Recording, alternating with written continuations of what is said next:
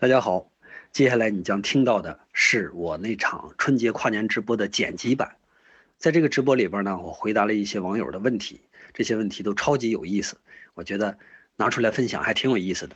于是呢，我和李想又重新把这个音频给剪辑了一下，新的剪辑版更加的通顺，也没有什么废话了。顺便用这个直播的录音呢，再一次向大家拜个晚年，祝大家猪年大吉。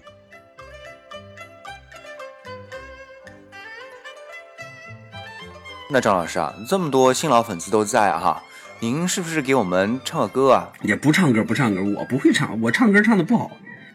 我我前两天还在想这件事儿，我要不要唱一下歌？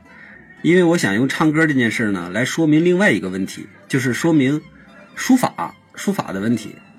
这个这个问题其实挺有意思的，就是你看人写字儿和人唱歌，是个人都能写字儿，是个人也都能唱歌，但是他中间就有。那么大的区别，从一个什么都不是啊，到一个顶级大师，他俩之间这个这个跨度非常非常大，其实是有关联的。等以后我把这个主题总结一下，我觉得用这个方式来说书法的话，哎，可能会好一点。呃，张老师啊，你这个很巧妙就把唱歌给绕过了，对吧？那我们后面也非常期待张老师用唱歌的类比啊，来给我们讲书法。啊，张老师啊，那唱歌给您绕掉了，啊，大过年的不能没有音乐对吧？要不您给我们讲讲您喜欢的音乐吧？那先说西蒙和加芬格尔吧。嗯，我先讲我怎么接触的他们，大概是在上大学之前，九七年或者九八年那样吧。晚上在唐山的农村里边听收音机，那个收音机本身那个动静呢，不像咱们现在放音乐这么流畅，然后音质又这么好，哎这个声音。一会儿断一会儿续的，呃，好像信号不是特别好。然后里边呢就放了那首《忧愁河上的金桥》，啊，是放的那首歌。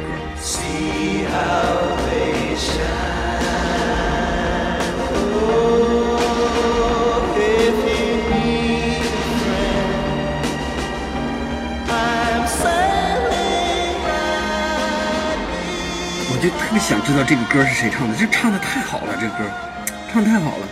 后来我就问别人，我说，呃，这个乐队是两个人合唱，然后他们的声音稍微有点沙哑，然后唱起来很悠长，又有点忧伤的感觉。这是谁？谁都跟我说不知道这是谁。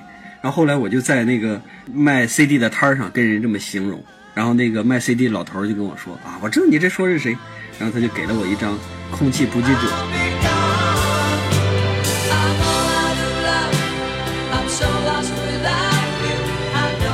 也是两个人啊，唱歌确实跟我形容的也差不多，但是不是空气补给者也很好，但是还是找不到那个感觉。然后后来一不小心，我在夜市里边就买了一盘加芬格尔、保罗西蒙他们俩的一个精选集，哇，里边每一首歌都都那么好听，然后我就开始爱听他们的歌。我最喜欢的他的三首歌。一个是这个寂静之声，一个是忧愁河上的金桥，还有一个是老鹰之歌，就这三首，特别特别牛，简直是好听的不得了。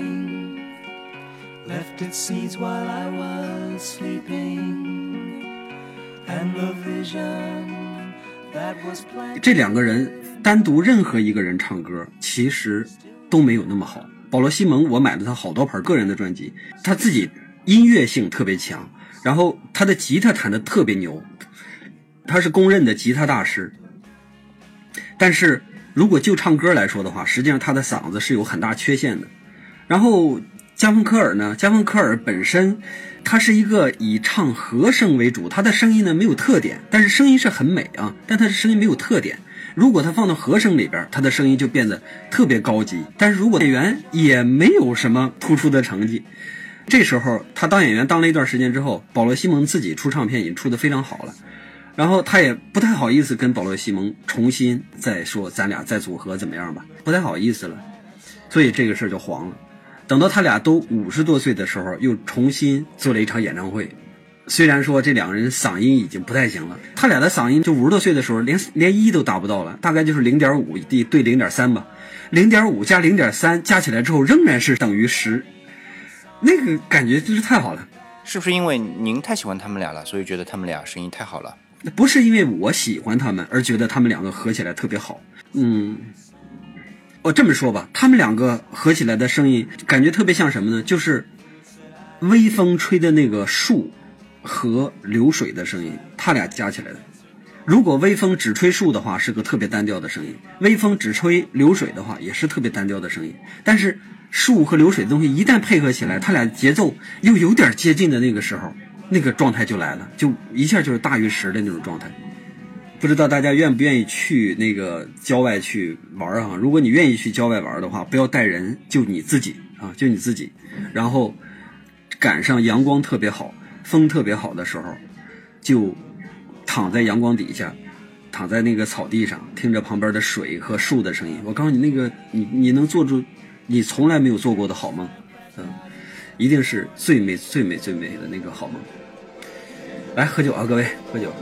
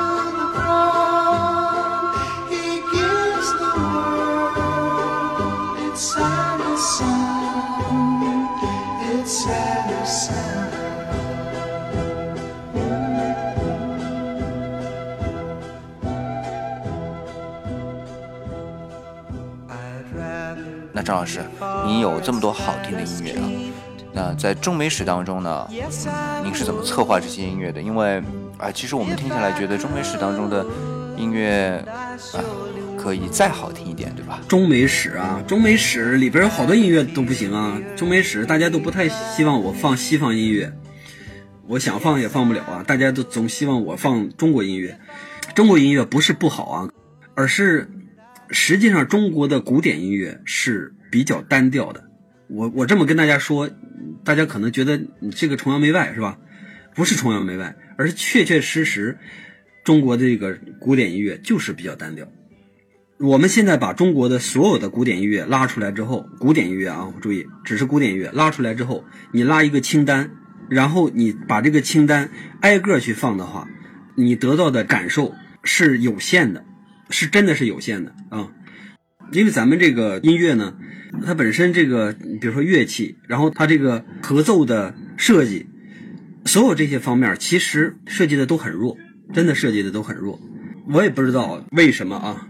中国的古典音乐就和中国的艺术非常接近。我为什么说它非常接近呢？它就是只有两个极端，一个极端呢就是孤芳自赏的那种极端，就一个人然后坐在那儿拨了两下琴，根本就不在乎别人去听这个音乐到底好听还是不好听啊，就旋律上怎么样，根本就不在乎，纯粹在于个人的表达，这是其中一个极端，就是我们所谓的这个非常艺术化的极端。然后还有一个极端呢，就是极端大众化的，非常大众化的。然后这个大众化的呢，就导致它变得特别俗。当然，这个俗不是坏事啊，我从来没有认为，呃，这个俗是一个绝对的坏词儿啊。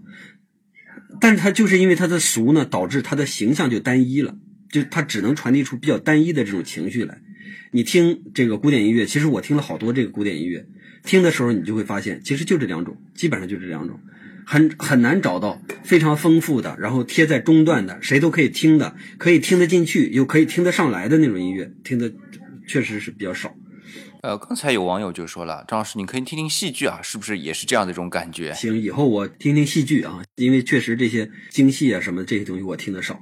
啊，张老师啊，我们现在已经说到中美史，对吧？那么我们有网友，呃，在说啊，中美史当中肯定绕不过的一个啊，算是大家吧，就是张大千啊，呃，说他应酬话居多，这个观点您怎么看啊？张大千的应付话很多，张大千的手又非常牛。张大千是不是大师？我认为他就是大师啊，没有毫无疑问，他就是大师。他的应付应酬的画很多，我告诉你，中国画家就没有没有应付画应酬画的人啊，就是咱们中国的这种关系社会，首先这个这个关系社会里边就不存在你你孤独的画画，然后没有人跟你要这个画。我不是要讲张大千，我是讲这件事儿啊。而且呢，一个国画家或者一个书法家啊，他本身呢又确实具备这样的一个条件。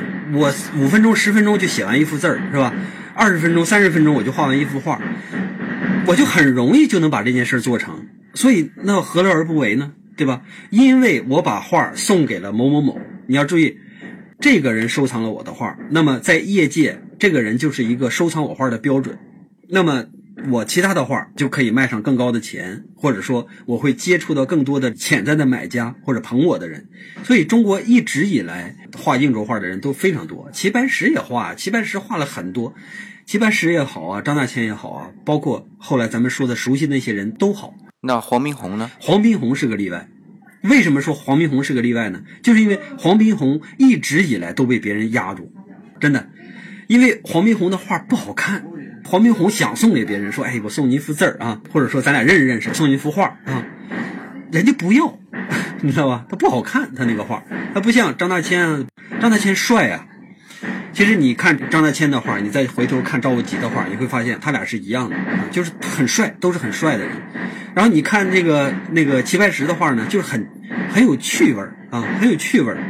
这个很多人都喜欢这个齐白石的趣味，因为中国人一直讲究趣，趣这个字儿在中国是非常非常重要的。比如说玩核桃，是吧？你中国前两天不有一个挺有意思的一个相声，说叫盘它吗？中国什么都能盘，为什么什么都能盘？就是因为这些东西都能盘出趣来，知道吧？所以齐白石他实际上就是说把自己的这种个人的小趣味给放大了。我在日本正好就看到一个齐白石的展览，就草草的走了一圈。我非常喜欢的梁凯我就没看着，哎，为什么？因为他把梁凯的画撤下去，然后挂上齐白石的画。那丰子恺呢？您怎么看？丰子恺，丰子恺就是画漫画嘛。我怎么说丰子恺呢？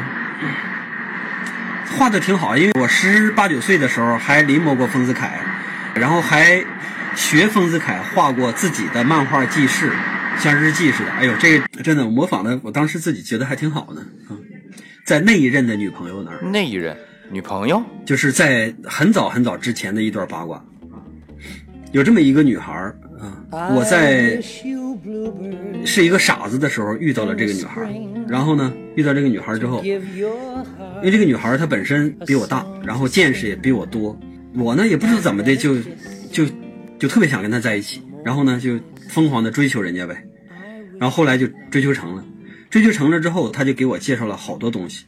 丰子恺，我就是他给我介绍的，因为他本身是画国画的，然后呢，他就拿了一本丰子恺的这个书给我看，从那儿开始临丰临丰子恺，然后学着丰子恺画那个记事，还有好多音乐也是他推荐给我的，反正总而言之吧，就是很多见识都是这个人给我的，正好赶上那时候呢，演那个《大话西游》，《大话西游》里边不是说吗？至尊宝，你之所以还没有变成孙悟空，就是因为你还没有遇到给你脚底三颗痣的人。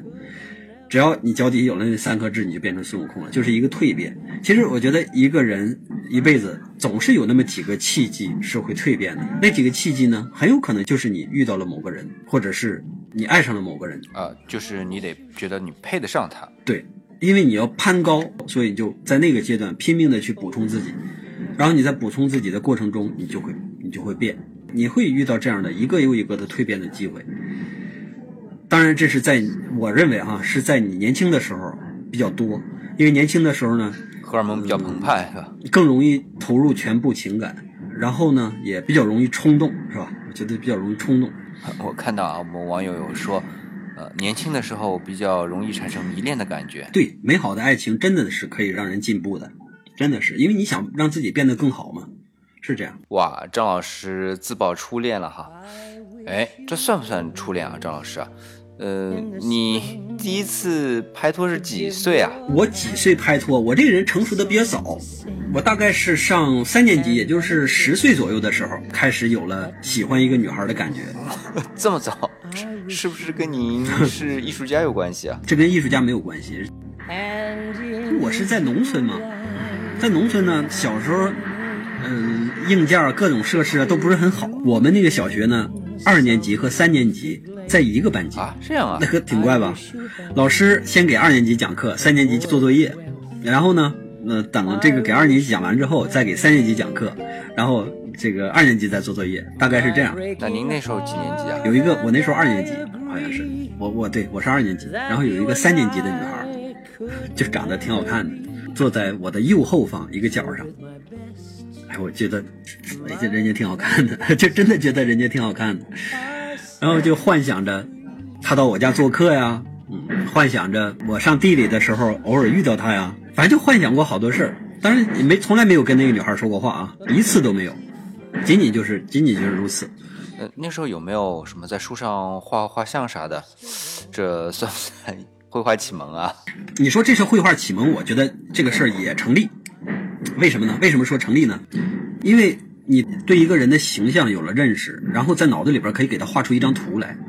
你是对这张图特别中意，因为我很少看那个女孩。我跟你讲，这不是一次啊，我有两次，这是第一次，是吧？小小学二年级的时候，后来我高考的时候还有一次。啊，高考我高考就在高考当天，当时考英语，我在第一排的最左边，然后第一排的最右边有一个女孩，我就看了他一眼，他呢也不知道那阵儿怎么就朝我看了一眼，然后我俩就大概是对视上了。我觉得她长得特别漂亮，然后她就低下头一直在做作业，也从来没有把头再抬起过来。我实际上就在脑子里边自己补足了一张她的肖像，然后英语因为我不太会嘛，早早我就答完了。答完之后，那时候考试都给一张草纸，然后我就从那张草纸上给他写了一封情书。啊，直接写情书啊？考完英语，英语是最后一科嘛。考完英语之后，因为我们在外地考试啊，统一在外地考试。考完英语之后，大家都要回家了，然后我就一路跟跟踪着那个女孩，追到她的酒店，她住的酒店。在她刚进酒店那个门的时候，我就把她喊住，然后把那个情书塞给了她。那个我八卦一下啊，这个情书里边写的什么内容啊？那情书里边什么也没写，就是写我今天在考英语看到了你，我觉得你很漂亮，如果有机会的话，我真想怎么样怎么样，也没写我是谁，也没写我的联系方式等等等等，什么都没写，我只是想让他知道他很好，然后他今天被一个人喜欢上了，电话也忘留了。我不是忘留电话，就是没留，就是没留而已啊，就是没留。因为我觉得我要把这个，因为在那个之前，我读《世说新语》里边有一个叫做“何必见戴”，你们知道这个故事吧？呃，就是王子猷想去见戴安道嘛，然后到他那儿绕一圈就回去了，是这个吧？对，我已经把事儿说完了，然后我把这个心情也表达出去了，我就够了，明白吧？因为我也不知道，万一我留了电话之后，你看啊，我留了电话之后，万一他不给我打，我还得天天想，这是不是？第一个啊，他万一给我打了，打了之后，结果他并不像我想象的那样啊，非常失望，这只是另一个，对不？你看他会有各种各样的不好的东西，那为什么不把这个东西留到最美好的时候呢？对不？对，多好啊！刚刚张老师这边已经包括 自己的那个初恋了啊，而且还不是一段。那我们回到之前的这个话题啊，我们的国画。那说到国画，嗯，国内最知名的何家英，呃，张老师您有什么看法吗？何家英应该现在是在国画界，应该是我不能说他是头把交椅吧，但也差不多，就这么一个人。但是你要想，何家英到底是怎么样变成了现在这个高度啊，或者怎么做到了现在这个位置？何家英的画到底有没有那么大的价值，让它成为现在国画的这种翘楚？我觉得，我觉得完全不能。哎，这是为什么？为什么说完全不能呢？首先，何家英呢，他的掌握毛笔的能力确实和古代的那些艺术大师没有什么区别，就掌握毛笔的能力。因为书法也好啊，国画也好啊，实际上非常考验一个人控制毛笔。我之前在节目里边应该讲过很多遍了，很考验这件事儿。就这一点上来说，何家英已经做到很好了。但是做到很好，就这样的人不光他一个，很多人都能做到。然后呢，何家英给我们创造出来的美是什么样的？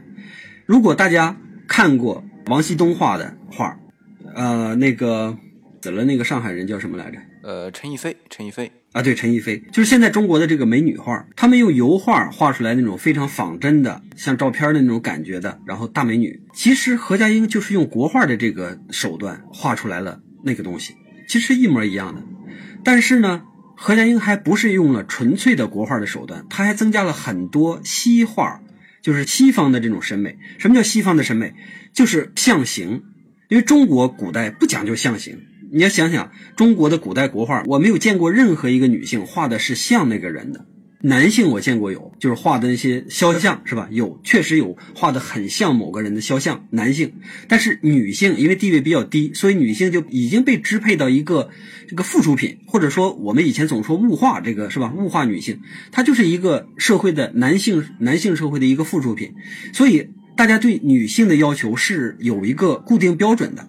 那么中国古代国画整个画下来呢，对女性的这个描述。基本上都是非写实的，基本上都是。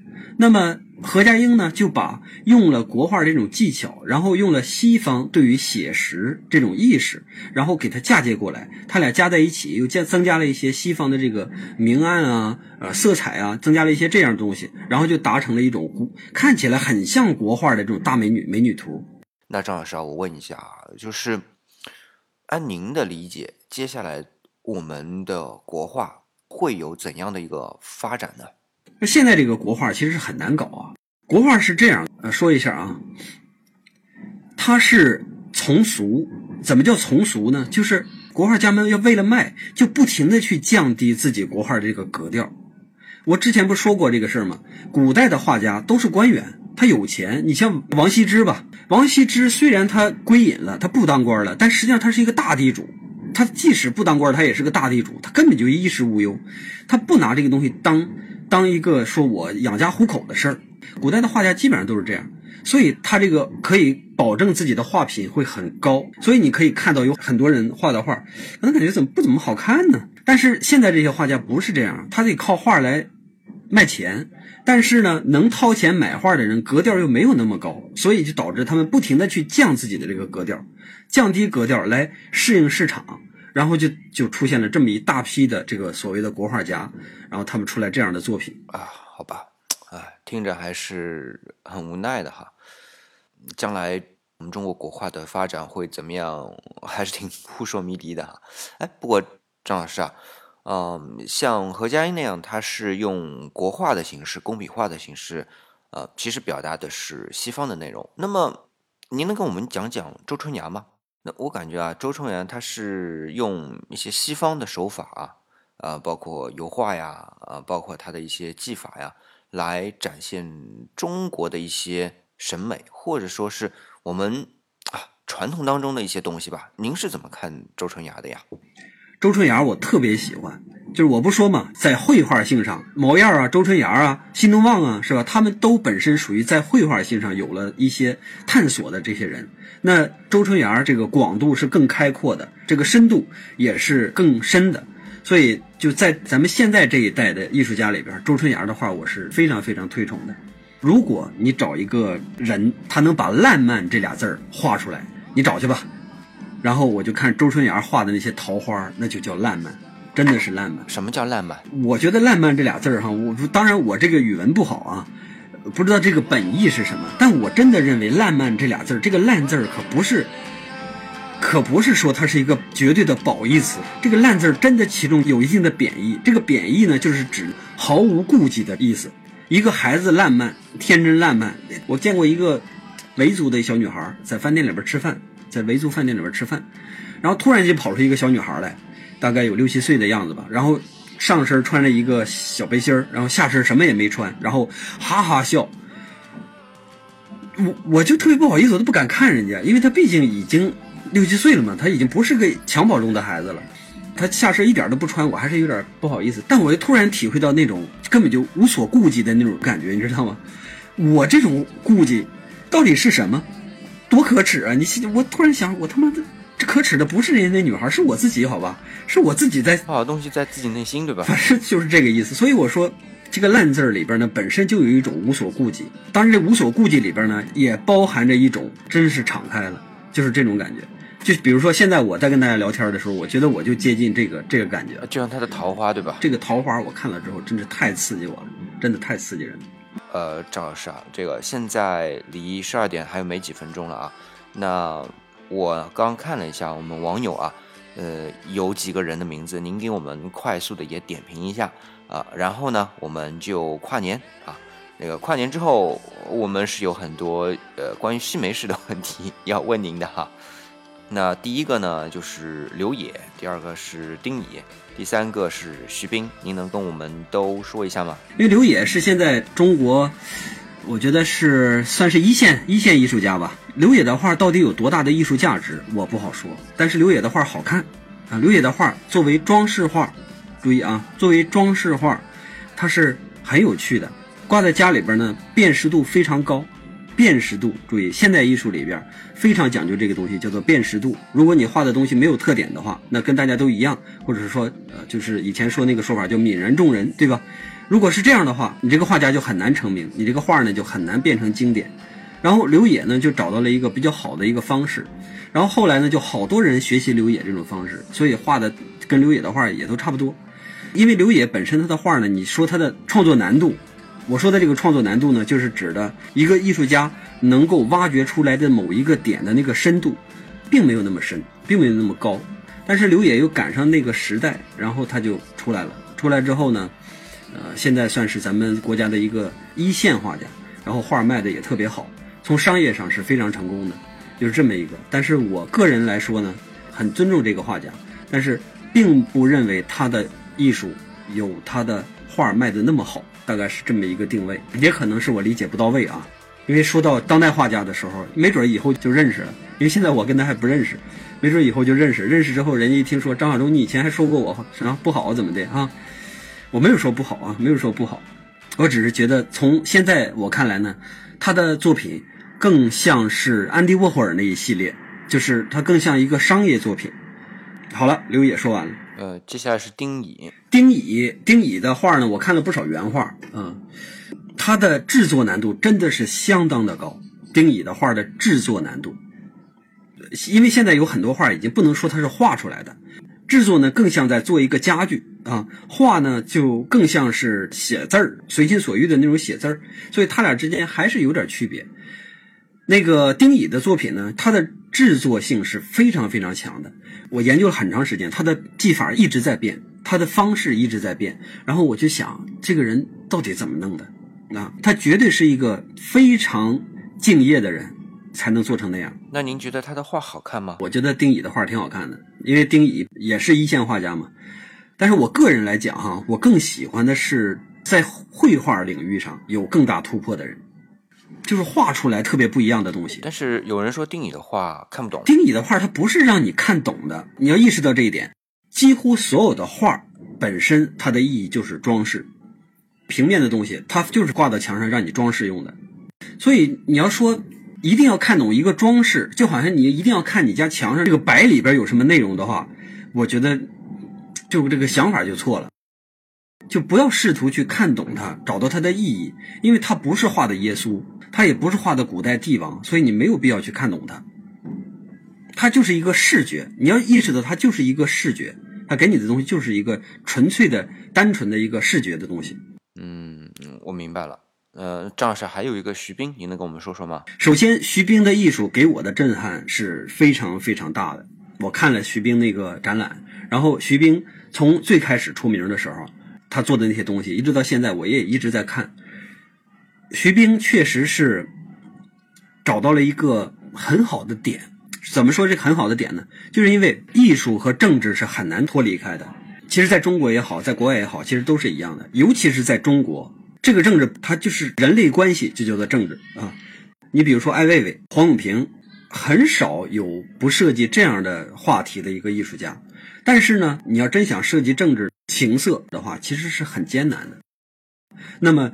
你可以走的那条艺术的道路实际上是非常窄的，在那么窄的艺术的道路上，有人可以挖的那么深，嗯，就是很不容易。所以我觉得这个徐冰呢，就是一个极端聪明的人，在国内所有的聪明的艺术家里边，徐冰应该都算顶尖的，因为他的创造力是非常强大的。呃，张老师啊，这个不好意思打断了哈，这个时间快到了，我们跨年的时间快到了，要不您给我们所有的网友在线上一起组织一下？来来来来，你们有没有秒表啊？咱们能一块儿数吗？一会儿从二十的时候，谁能开始打字吗？二十开始打字，好吧？你看现在所有的鞭炮都安静了，一会儿过了十二点之后，大家肯定什么都听不着，全是鞭炮声。哎，到了到了到了到了，各位过过年好，过年好，过年好，过年好，过年好啊，各位过年好，给大家拜年了。现在已经是零点零一分了，你们酒喝了多少了？我都喝了俩了。这儿还有音效，来个音效啊。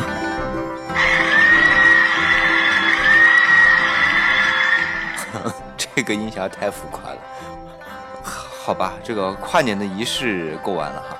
那张老师啊，我呢还是代表我们的网友啊，问您一个问题，就是西美史，呃，什么时候更新啊？我跟你讲啊，我都急死了，真的我都急死了。你们都不知道我现在有多抓心挠肝的想去更新西方美术史，真的都急死了。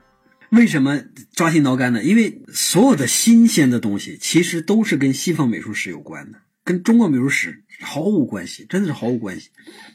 然后呢，西方美术史本身它还有那么多有意思的东西，然后中国美术史呢，越想越难受，越说越难受。它为什么难受？就是就怒其不争，你知道吗？是这种感觉。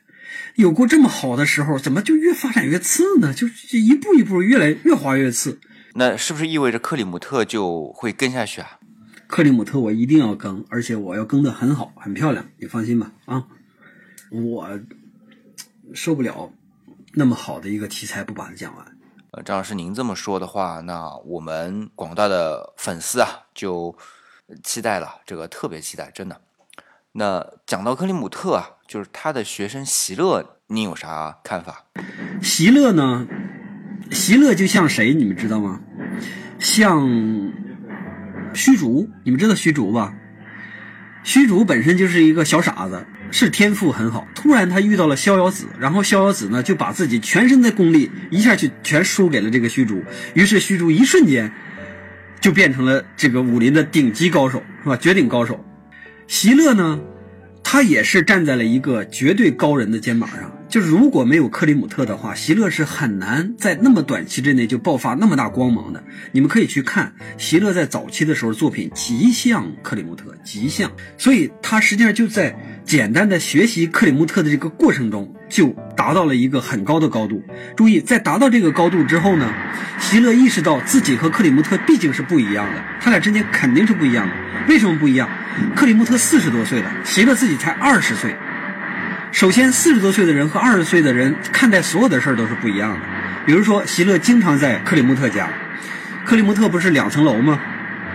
他在楼上画画，然后呢，下楼就是一堆姑娘，然后他就把这些姑娘介绍给席勒，也把席勒介绍给这堆姑娘。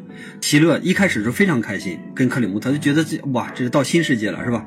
就是像 ISS 说的那个天堂一样，就是他们说的天堂，到处都是美女，享之不尽的美女。席勒也是那种感觉，享之不尽的美女，是吧？然后 注意，他在这个过程中跟克里姆特学画，然后在和这些女人和克里姆特交往的过程中，然后慢慢的就发现自己他一个偏执狂，一个咱们甚至说稍微有点变态的自己。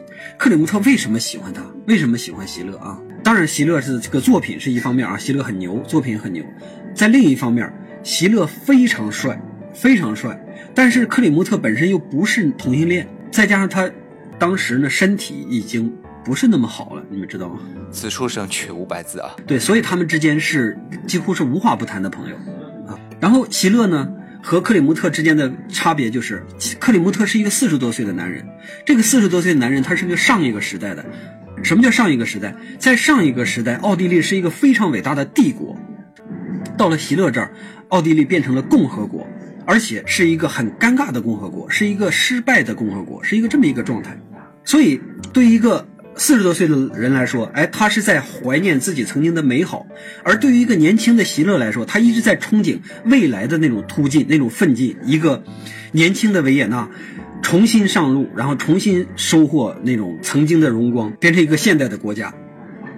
席勒经常和更现代的一些艺术家在一起，虽然他总体上是非常接近克里姆特的，但是就在同一件事上，他们分成了两叉，一个是旧的，一个是新的。克里姆特从来不理会那些所谓的新艺术家，尤其是那些共产主义的，就是信仰共产主义的艺术家，啊，那时候已经有共产主义了。在维也纳就已经有了。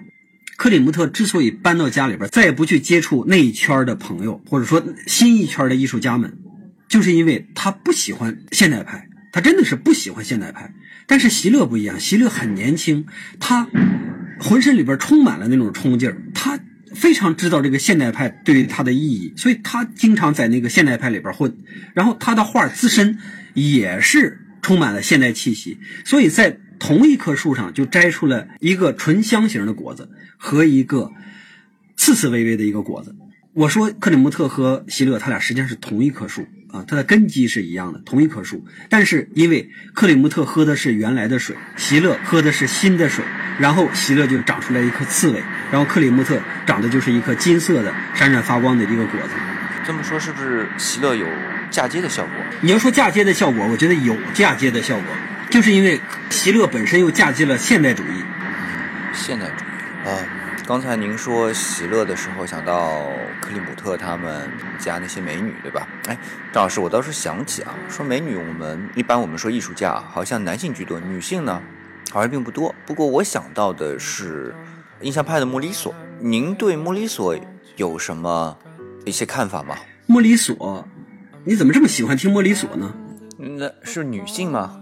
啊，就喜欢听女，一定是个女性，是吧？喜欢听女性画家。历史上的女性画家很多，中国国外其实都有很多女性画家啊。女性不是不能当画家，就主要是因为女性吧，心地太善良了，所以就导致她放不下很多东西，所以就没有办法做这种特别专业的事儿，就没有办法做什么画家之类的。其实莫里索他就是个玩票的画家，他并不是一个非常专业的画家。嗯，印象派时期有很多人都是玩票的人，很多人啊。呃，玩票，呃，好吧，玩票，嗯，啊，不过我是看到马奈给他画的几幅肖像哈，呃，当时马奈画的啊，这个真的很美，然后他那个笑容真的是，哎，对，说到笑容，我想起来，我们有网友也在问啊，那个哈尔斯，哎，他这个笑容是怎么画的呀？因为哈尔斯画的非常快，所以他能捕捉那个笑容。因为咱没有哈尔斯那个作画记录啊，不知道。但我想象中哈尔斯大概是怎么画的呢？他迅速的把脸画完，非常迅速的把脸画完，趁着这人还在笑的时候。嗯，张老师啊，刚才您在说哈尔斯的时候啊，有一个网友一直在刷屏啊，在问基弗，这个基弗我也挺感兴趣的哈，也是算当代一个德国非常有名的艺术家。嗯，您能跟我们说说他吗？基弗尔，基弗是典型的德国艺术家。德国艺术家和别的艺术家有什么区别呢？德国画家就是因为除了德国以外，全世界也没有这么一个国家，连续经历过两次巨大的战争，而且都是战败国。人家但一旦是战败国呢，就会被贴上各种标签嘛。在二战、一战的时候还好一点，是吧？二战的时候有很多人是德国人，他们不是犹太人，他们是德国人，他们当时是挺纳粹的，他也不明就里，反正我我就知道挺纳粹，纳粹是我们国家的骄傲，而且甚至他可能是全世界的骄傲。然后在纳粹失败了之后，他们回看这个过程的时候，注意啊，在纳粹失败之前，德国人并不像咱们电影里边想象的，很多德国人都渴望推翻纳粹，不是这样的。在纳粹失败之前，被推翻之前，很多德国人还在对纳粹寄予厚望呢。他是这样的，包括我说的基弗啊、博伊斯啊这些人，其实都是，他们就当时这个脑子就变成了，不是说脑子，人家就是就是德国典型的德国人，德国公民。所以呢，在二战结束之后，他们来反思这段时间的时候，实际上是要在自己身上开刀的。所以这些人是非常沉重的，他背着自己曾经犯过巨大错误。海边的曼彻斯特，你们一定看过，对不对？有一个男人整天在家里边带朋友们喝酒，然后他老婆带着两个孩子在楼上睡觉，半夜两点了，他还在家里边喝酒，然后把两个孩子吵醒了。他老婆下来之后，把他那帮朋友们给撵走了，给骂走了。骂走之后，这哥们儿想一想，上楼之后亲了两下自己那两个孩子，然后发现孩子住的这个屋太冷了，于是呢，他就下楼给那个壁炉加了几根柴火，加完之后呢，他就想妈的酒没喝够，我出去再买点酒，于是他又出去买酒了。等他回来的时候，他家已经被烧毁了，他老婆被救出来，但是两个孩子都死了。从那之后，他永远没有办法原谅自己。即使后来给了那么多机会让他去原谅自己，他仍然没有办法原谅自己。这个其实就跟基弗他们是一样的，你知道吗？他们是德国人，他们是德国公民，他们曾经犯过那些错误，而且是义正言辞犯过的那些错误，当时自己根本就不自知。然后等到他回过来的时候，他是没有办法原谅自己的，他那种沉重戴在脑袋上那个紧箍咒是永远没法解下来的。所以他们是典型的德国艺术家。德国啊，德国，好吧。这个讲到德国，就想到捷克，对吧？张老师，您能跟我们说说捷克的木下嘛？呃，很多网友也在问呢。木下呢是一个很好的装饰画家，画的很棒啊。但是呢，你说木下在古代这个基础上有多大的突破？我觉得没有多大的突破。呃，我之前讲过拉斐尔前派，你们肯定听过。木下和拉斐尔前派，他俩之间隔了好多年。拉斐尔前派其实已经在木下之前完成了木下所有的工作。木下做的工作呢，就是把拉斐尔前派的东西变成了商业插画，它就是这样的一个过程。大家喜欢木下，其实我也挺喜欢木下的，是吧？但是呢，木下作为一个艺术家的角度上来说，他没有很高的高度，他是一个很优秀的商业插画家。但是因为木下他是一个民族英雄，因为他这个民族本身呢就缺少这个优秀艺术家，所以他就被自己这个民族本民族给鼓吹，然后就变成了一个艺术英雄。就像那个奥地利要鼓吹这个克里姆特，是吧？呃，这个佛罗伦萨要鼓吹米开朗基罗，他肯定是要鼓吹自己的这个。您刚才举的那些例子好像都是写实的哈，好像我们现在也很多人比较喜欢写实的作品。是因为写实的作品呢更简单、更容易接受，而且更容易评判好坏，因为有照片在那对比嘛。这是大家接触艺术呢比较容易迈的一道坎儿。一旦进去之后，就感觉自己好像亲近艺术了，是吧？比如说现在什么抖音啊、什么快手之类的，有很多画这个彩铅画的，你们知道吧？那彩铅画画的基本上都是写实的，然后大家可以通过这个呢，就很容易的评判这东西好还是不好，可以发出赞叹。但你光去给一个，比如说德库宁的画，他没法赞叹，你知道吗？那那那还是找写实的东西呗，对不对？写实就像您之前说起的这个印象派，就是因为有摄影嘛，呃，足够写实嘛，才有印象派。那么摄影也算是一个艺术创作。那日本呢有很多摄影师啊，呃，那个荒木经惟，张老师，您能帮我们说一说？嗯，你说那个老色鬼是吧？嗯、他其实后来就缺乏创意了。你看他，呃，后来的东西就就没有他曾经，这就差不多跟一直在重复以前的东西，就是什么捆绑啊、画弄的那些东西，就嗯没有什么新的创意了。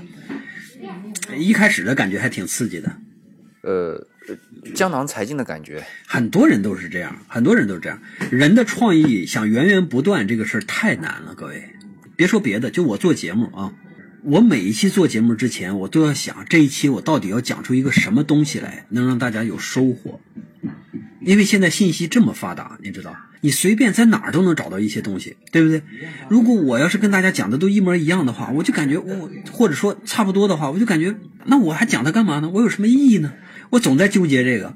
其实今年过年之前，我就已经准备好了一期，我要我要更新一期，结果就那一期自己把自己纠结纠结纠结，大概三四天的时间，然后我就放弃了。我觉得不行，简直太没意思了，是非常难的。想创造一件事儿，非常非常难。你看我讲节目，这还不是什么艺术，对吧？就是仅仅是讲一个东西而已，都都这么难。那做艺术呢？所以你想让一个人持续的有创造力，这个太难。画画还好一点，因为画画它慢，对吧？我一年画两三张画，我画一辈子，一直持续这个题材，然后这样呢，可能这个主题就更深入人心，而且大家也不会觉得有什么疲惫感。但是摄影不一样，摄影你一天就拍出多少张照片来，然后我们看完之后，只不过换个模特而已，一模一样的绳子，一模一样的光线，一模一样的捆绑方式。Lady Gaga 被捆绑的感觉就一定比一个某一个日本女星被捆绑的感觉好吗？我没这么觉得。而且 Lady Gaga 也长得不好看，对吧？我对他也没什么兴趣。梗在这儿。那要是特朗普呢？捆特朗普行啊，对啊，捆特朗普可以啊。没准特朗普他说一说，特朗普还真能让他捆。特朗普也是个，啊，那是玩笑哈。那如果说是整个完全风格改变呢？我告诉你，有很多艺术家一直在求变，就成功之后一直在求变，他自己觉得变得好了，有可能市场还不接受，所以都挺难。好吧，嗯，这个沉重话题我们先搁一搁啊。上半场我们八卦过张老师的这个初恋，对吧？那么下半场我们也八卦一下好吗？我们网友很多的呃呼声啊，那个呃张老师最喜欢的女星是谁？嗯，我以前特别喜欢一个女明星叫詹妮弗·康纳利，那后来他老了，老了之后变得特别硬，特别爷们儿。那凯特·布兰切特呢？我记得您曾经说过，凯特·布兰切特这个女性我很喜欢，但是她对于我来说太大了。太大了是什么我意思？我掌控不住这样的一个，假如说她是我的女朋友，我应该是掌控不住，在她面前我感觉有点自卑。那像 Angela 朱莉呢？朱莉我也不太喜欢，我也不知道，我也不知道为什么我不喜欢朱莉啊。你看，同样是大嘴，相对来说喜欢茱莉亚·罗伯茨，可能是因为她太硬了。一个男人对一个女人的评价呢，不是说她是不是绝对的美，还是看适不适合自己。那斯嘉丽·约翰逊呢？斯嘉丽·约翰逊呢，谁不喜欢呢？对不对？但是做做女朋友的话，我觉得啊，斯嘉丽更像是短期的女朋友，詹妮弗·康纳利更像是长期的女朋友。我们有网友还问呢，那蒋勋呢？蒋勋您怎么看？蒋勋是一个骨子里边就带着文化气息的人，不是说蒋勋他是一个大师啊之类的，但是他骨子里边确实是带着那种气息的。他去说话的时候，然后他去做事儿的时候，包括他写的文字，我其实以前对这个蒋勋还挺认可的，所以关注他比较多。一度我也以为我是类似的那样的人，就是文艺范儿啊，或者是什么。一度我真的以为我是那样的人，但事实上证明我不是那样的，就差很多，而且不是一点半点。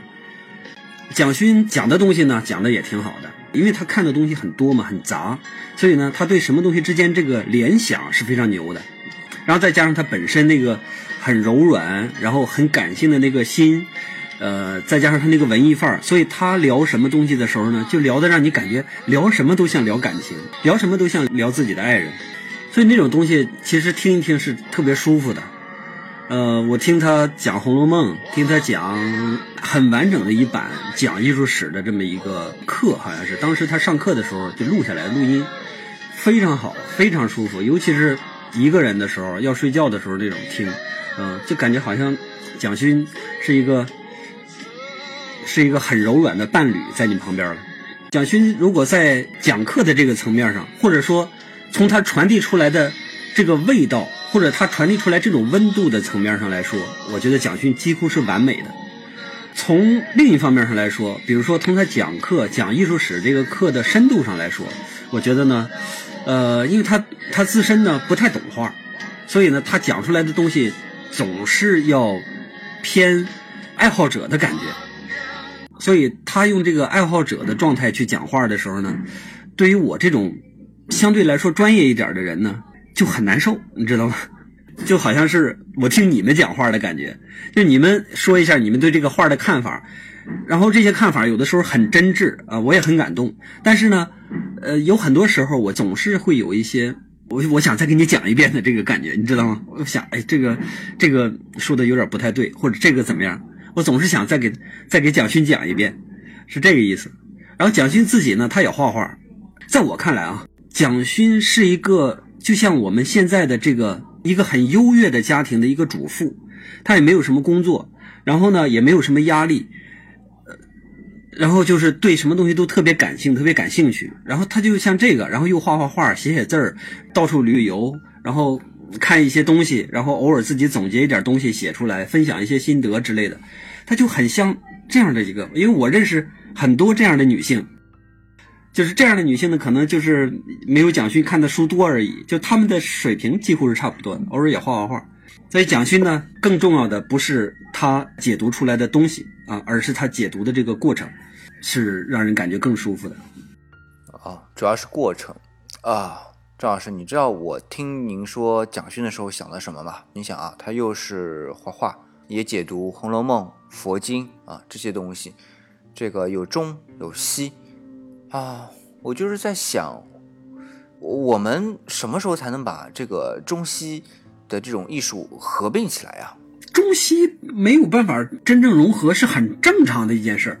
我们捋一下这个事儿啊，什么叫做现代艺术啊？西方，咱就说西方，什么叫做现代艺术？现代艺术有一个非常明确的标准，就是反古代艺术。西方的这个现代艺术，整个就是建立在推翻古代艺术那个前提上的，所以意味着西方的现代艺术本身和西方自己这个古代艺术就是断层的，就是隔绝的。那你凭什么就觉得中国的这个古代艺术就能自然的延伸到现代艺术呢？当然不能啊！西方自己推翻了自己，建立了现代艺术，然后西方建立的这个现代艺术，它又推广到全世界，变成了世界艺术，不是中国的古代艺术，也不是西方的古代艺术，没有任何一个古代艺术变成了世界艺术，而是从古代艺术延伸出来的那个现代艺术变成了世界艺术。这只是个非常重要的命题。我们现在不是说我受西方怎么样怎么怎么样，西方怎么就怎么好，中国就怎么不好，不是这个意思，而是西方也把自己推翻了，才构建了一个世界艺术。如果不推翻自己的话，是不可能构建这个东西的。既然是这样的一个环境，那我们中国的这些古代艺术，它就应该是在古代，它就应该做古，或者说它就应该摆到博物馆里边去，就这么简单。现代、古代、中国、外国，说别的都没有用。你想一想，你现在身边所有的这些东西，哪一样属于古代的？哪一样属于纯粹中国的？没有，我们已经和那个划清界限了，那已经是过去时了。我们是现代人，我们是地球人。当然我，我们是中国人，是啊，确实是中国人。但是我们现在广义上来说，他是一个地球人。对吧？我们享受着全世界的资源。嗯，是这样，是这样。好了，张老师啊，那个，因为我们直播那么久啊，呃，现在呢还剩下最后一个我们网友的问题，那就是张老师，您说说看，为什么我们那么多粉丝都喜欢您啊？其实我觉得你们可能就是因为我我比较真实吧，是吧？说什么事儿比较真实，不装呗，就是没有什么人设呗，对不？因为现在在这个人设满大街的时代，找到我这样的人不容易，对不对？好吧，啊，那我们直播这么久时间了哈，张老师也辛苦了。那我们这么多网友啊，都在一起啊，和张老师一块儿过年。行了，各位，咱们哎，过年嘛，对中国人太重要了，是吧？这么重要的事儿，能跟大家在一起过年，特别开心，特别开心。嗯祝大家在路上的路上快乐，这个在服务区的服务区快乐，是吧？祝大家在家的家庭快乐，就干嘛都快乐，反正就就我希望你们快乐就行了，好吧？就这样，同志们，咱们聊到词穷了，过年好，大伙儿再见，给大伙儿拜年，拜拜。大家好，我是老师中国美术史这档节目的 VIP 群管理员小薇。呃，自从老师建了这些 VIP 群呢，我每天最喜欢的运动就是爬楼了。在群里看大家交换各种有关艺术的信息、知识、图片，不知不觉真的可以爬个几千层。呃，既活动了双手，也滋润了双眼，还能顺便美化心灵。总之，风光无限。我非常喜欢这项运动。在这里呢，也要祝老师所有的听众在猪年事业、学业、生活，特别是对艺术的追求，能稳扎稳打，步步高升。在这里给大家拜个晚年了。大家好，我是你们的大脸小姐姐，平常负责张老师的公众号运营和线下活动的组织工作。在过去的时间里，张老师一直坚持自己的节奏，没有进行系统化的商业包装，留给了自己更多的时间去看书研究，以便呈现更多有质量的内容给大家。其中穿插着线下活动、国外观展旅行、组织暑期的艺术工厂等等。尤其是2018年中国美术史音频节目上线和出书这两件大事儿。依靠着各位粉丝朋友的支持和帮助，也算完成了张老师的一个心愿，真的很让人暖心。也再次感谢大家，希望在新的一年里，张老师在艺术上能有更多的奇思妙想，让更多平凡如我的普通人也能感受到艺术的美好。张老师的听众朋友们，大家好，我是老王，我在这儿给大家拜个晚年，希望大家在新的一年里事事都如意，也希望张老师的节目能越办越好，让法老的声音陪伴着法宝们一直到晚年。